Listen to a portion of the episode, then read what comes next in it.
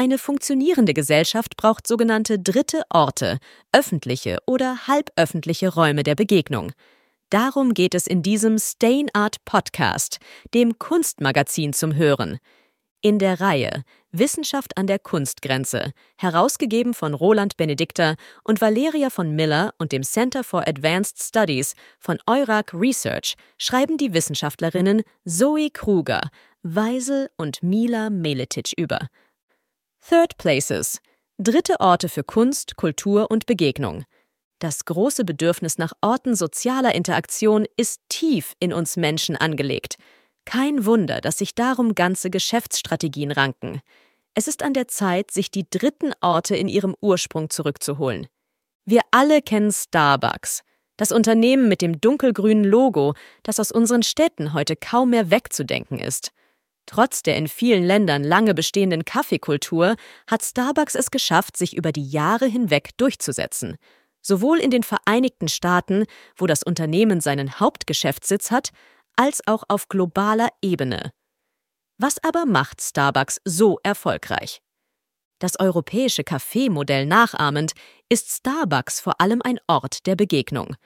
Menschen können sich dort mit Freundinnen oder Bekannten treffen, den neuesten Getränketrends folgen und Kaffeekreationen verkosten, neue Leute kennenlernen oder einfach in Ruhe für sich sein.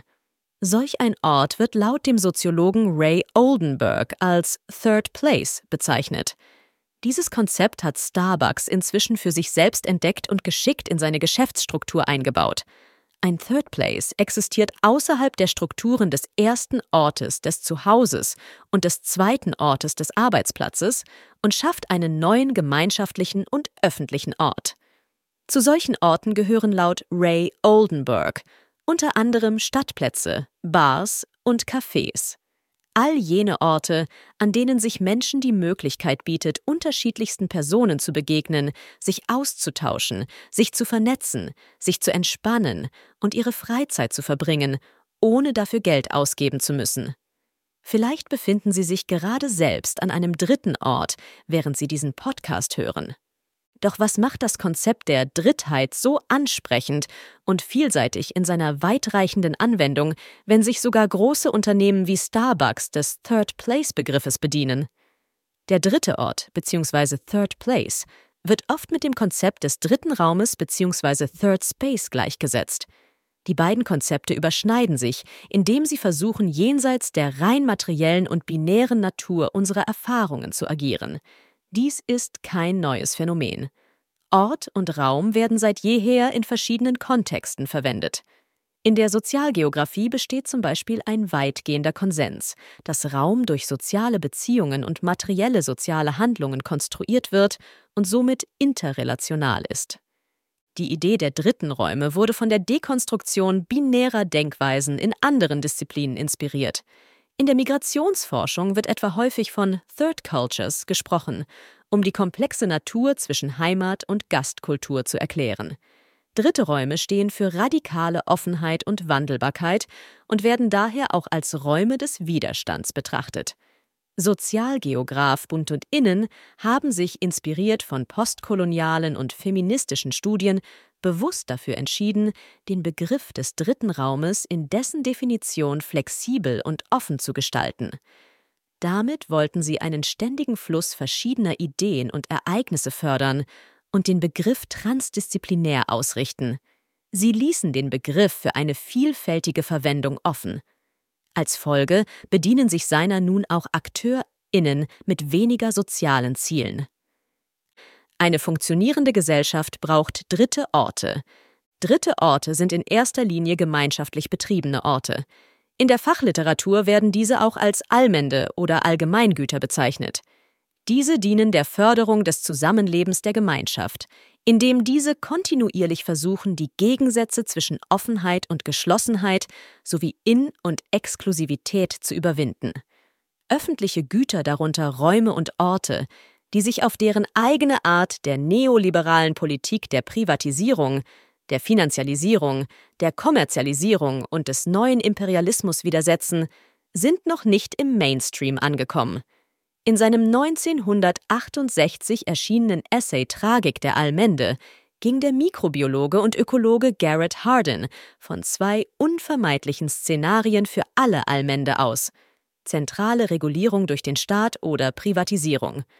Über 50 Jahre nach dieser Prognose darf sich also die Frage gestellt werden, gibt es noch frei zugängliche dritte Orte, an denen Menschen frei von finanziellen Zwängen in Kontakt kommen können? Oder haben diese tatsächlich ein tragisches Ende gefunden? Die gute Nachricht ist, ja, es gibt viele dieser Orte. Starbucks gehört allerdings nicht dazu. Ein Beispiel ist etwa die Street Gallery in der Stadt Belgrad. Die Galerie wird heute von einem Kunstkollektiv betrieben und entstand aus der Wiederbelebung einer Straße im Zentrum.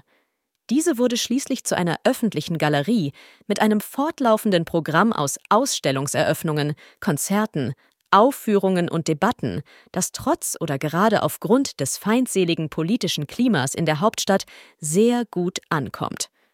Durch die Platzierung von Kunst im öffentlichen Raum und die Förderung junger und sozial engagierter Künstlerinnen und Künstler macht die Street Gallery die Kunst für eine Vielzahl von Menschen zugänglich und rückt gleichzeitig Themen in den Mittelpunkt, die mitunter jahrzehntelang ignoriert wurden. Dazu gehören vor allem gesellschaftsbezogene Themen, etwa zur Zukunft der Stadtentwicklung sowie zu kulturellen Praktiken. Einige kritische SozialgeografInnen argumentierten jedoch, dass die bloße Anerkennung der Existenz von etwas nicht notwendigerweise eine Ermächtigung dessen bedeutet. In diesem Fall hat Belgrads Street Gallery aber nicht nur Raum für Diskussionen und Auseinandersetzung mit einem breiteren Publikum geschaffen, sondern auch andere ähnliche Initiativen im Land inspiriert und ein Netzwerk von Straßengalerien in Serbien ins Leben gerufen. Zugänglich, kostengünstig, spontan und stressfrei. Wir wissen also, dass Third Places für eine gut funktionierende Gesellschaft wichtig sind.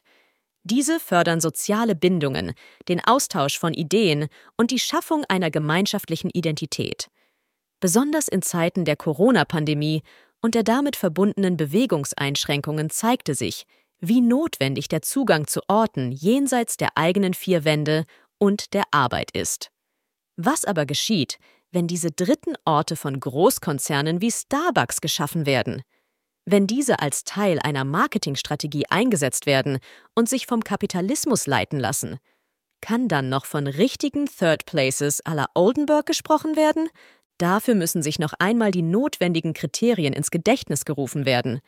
Third Places sollten für alle zugänglich, kostengünstig, spontan und stressfrei sein. Sie sollten Raum zur Diskussion und zum Austausch von unterschiedlichen Perspektiven schaffen.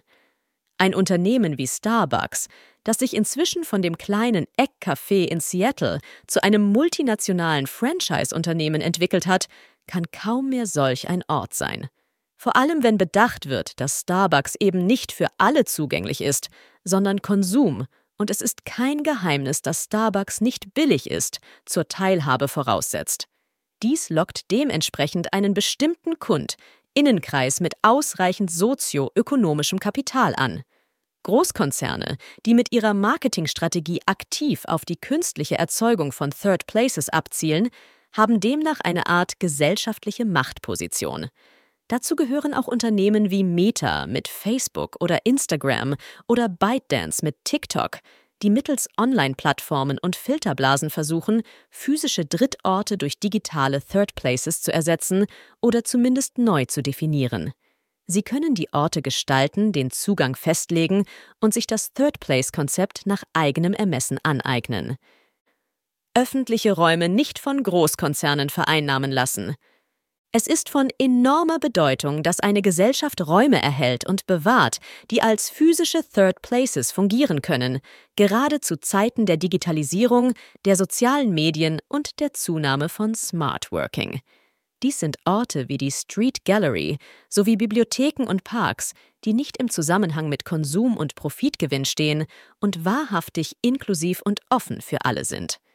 Wenn Starbucks behauptet, ein Third Place zwischen dem Zuhause und dem Arbeitsplatz zu sein und somit die Förderung der sozialen Vitalität einer Gemeinschaft impliziert, während das Unternehmen das eigene Narrativ gleichzeitig um ein Produkt, Beziehungen und das Gefühl von Zugehörigkeit webt, dann stellt sich nicht nur die Frage, für wen Starbucks inklusiv und zugänglich ist.